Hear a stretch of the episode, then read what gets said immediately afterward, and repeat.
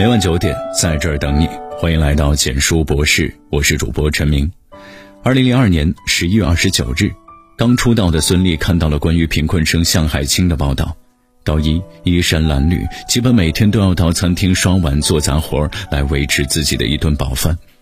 看到报道后，孙俪动了恻隐之心，她主动联系了向海清，并承诺会资助他到学业结束。第一年，向海清落榜了，孙俪鼓励他复读。第二年，向海清考取了上海水产大学，孙俪高兴坏了，一并承担了向海清的学费、生活费，还给她买了手机。向海清的母亲有哮喘病，孙俪妈妈会定期买药寄过去。直到那一年，向海清才知道资助自己的人是明星孙俪和她的母亲。可上了大学之后，向海清变味儿了。她每月有三百元的学校补助，每个学期有一千元的贫困补助金，入学时还得到了六千元奖学金，他却刻意隐瞒。他开始沉迷网吧、谈恋爱、换手机、攀比，荒废学业。他要钱越来越频繁，甚至十天里向孙俪要了三次钱，共计一千块钱。别人把孙俪当成了提款机。孙俪发现了向海清的变化，停止了对他的额外附加的资助。可向海清却觉得这些钱对一个明星来说根本算不得什么。他联系了媒体，洋洋洒洒写了六千字的长文，曝光孙俪。英国作家萨克雷说。如果一个人深受大恩之后又和恩人反目的话，他要顾全自己的体面，一定比不相干的陌路人更加恶毒。他要正视对方罪过，才能解释自己的无情无义。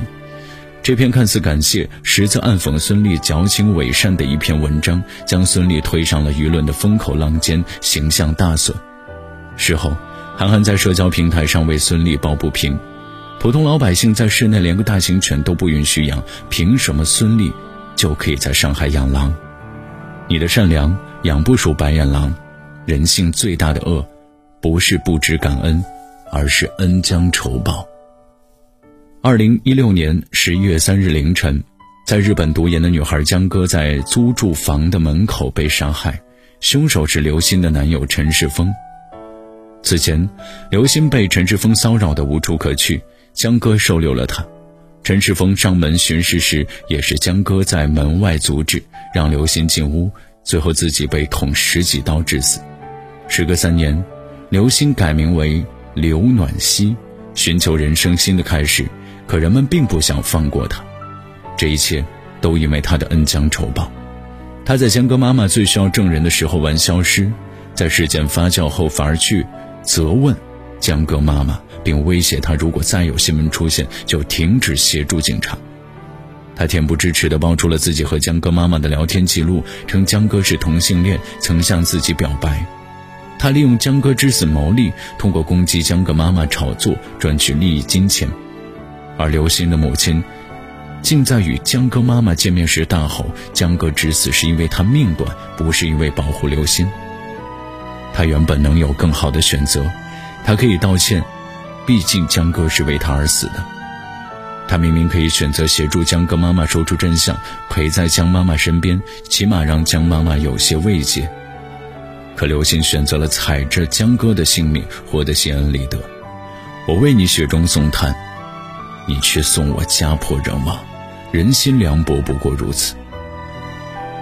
广州的尚炳辉开了一家废品收购站。除了支付正常的日常开销之外，他挣来的所有的钱都用来帮助外来工和流浪人员身上，管三餐、送粮油、包住宿、掏钱治病、送他们回家，十几年如一日，哪怕自己一家三口都只能挤在废品站边上的平房里。二十年下来，投入两三百万元肯定有。可有一天，尚炳辉接到了派出所的电话，报警人是他帮助三年的黄大伯。尚炳辉平时亏待过黄大伯吗？从三年前发现黄大伯开始，他每个星期都会带着去维持伙食的油、米、肉，每个月给他提供五百元零用的资助。而这一年，尚炳辉亏了十几万，手头十分拮据。临过年，他请流浪者吃饭，还给每人发了一百元的红包。流浪者黄大伯不高兴：“你以前都是五百五百的给，是不是名气大了看不起我？”于是黄老伯报了警，就为了向尚炳辉要钱。尚炳辉为了平息此事，又给了黄老伯两百元。这种恩将仇报的事儿，黄老伯不是第一次做了。在尚炳辉因腿伤入院时，黄大伯联系不上他，到尚炳辉的废品站大吵大骂。每当尚炳辉帮助他人时，老人就不高兴。有一次，尚炳辉要帮助一个六十多岁的老人，黄大伯说：“那个人比我小这么多，你还去帮他？”有时候，可怜之人必有可恨之处。这句话不无道理。斗米养恩，担米养仇。哪怕你日日对他掏心掏肺，哪怕你也遇到过难处，可只要有一次帮助没有达到他们的预期，怨恨就会在心里生根。善良永远填不满欲望的沟壑。为什么我一心一意帮助别人，可总是得到的恩将仇报的结果？东野圭吾曾说：“这个世界上有两种东西让人无法直视，一是太阳，二是人心。善良要有，得懂分人。”真心要有，得知分寸。无论何时，请记住三点：有些人不能帮。听过东郭先生的故事吗？东郭先生帮助狼躲过猎人的追杀，狼重获自由后却张牙舞爪地向东郭先生扑去。这个世上恩将仇报的白眼狼大有人在，助人为乐没有错，但不是谁都值得你去帮。都说救急不救穷，心穷的人一定会辜负你的一片好心，最后让你寒了心。人活一世，实在没有必要让烂人烂事浪费你的精力。你的善良要留给值得的人，你的善良要有尺度。善良不是软弱可欺，也不是忍气吞声。人总是欺软怕硬的，无底线的善良只会换来得寸进尺和索取无度。最后，你帮他的情分都会变成应该做的本分。毫无保留的善良只会拖垮自己。很喜欢陈丹青的一句话：“我不生气，不代表我没脾气；我不计较，不代表我脾气好。如果你非要触摸我的底线，我可以告诉你，我并非良善。别助长了恶的气焰，也别亏了自己的底线。人应该善良，但必须要有刺，切莫辜负他人的善意。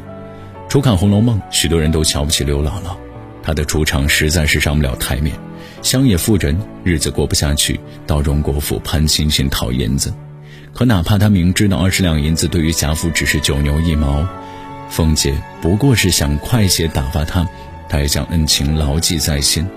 贾府落难，墙倒众人推，曾经受过贾府恩惠的人，无人愿意上门，只有刘姥姥第一时间去探望，还变卖家产救助乔姐。贾家帮他一次。他却记了一生。卡耐基曾说：“感恩是极有教养的产物，你不可能从一般人身上得到。忘记或不会感谢是人的天性。施善者，大多是不求回报的。但如若接受了别人的善意，请在心里留一份感激。感恩是最高级别的善良。点个再看，愿每个良善之人余生安稳，愿每一份善意都被善待。”愿我们每一次善良都不被辜负。好的，文章到这里就结束了。如果你喜欢的话，记得把文章分享到朋友圈，让更多的朋友可以听到。晚安。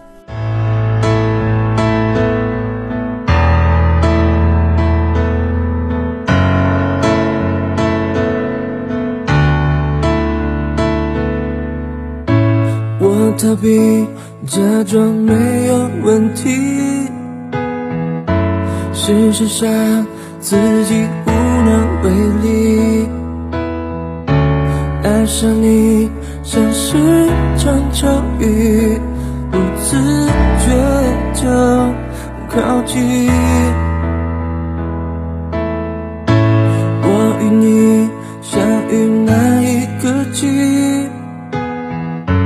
注定了付出不成正比。说不清可悲还幸运，已经不再做自己。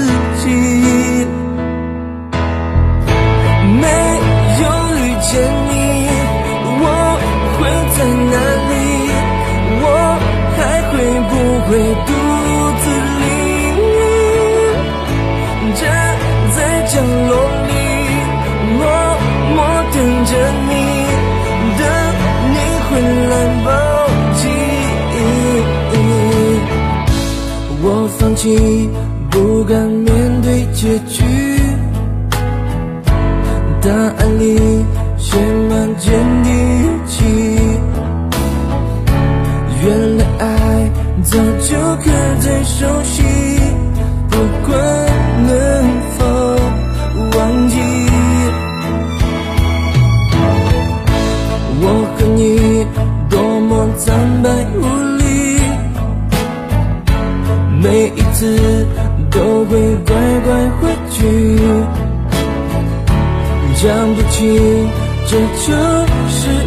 爱情，灵魂不再是自己。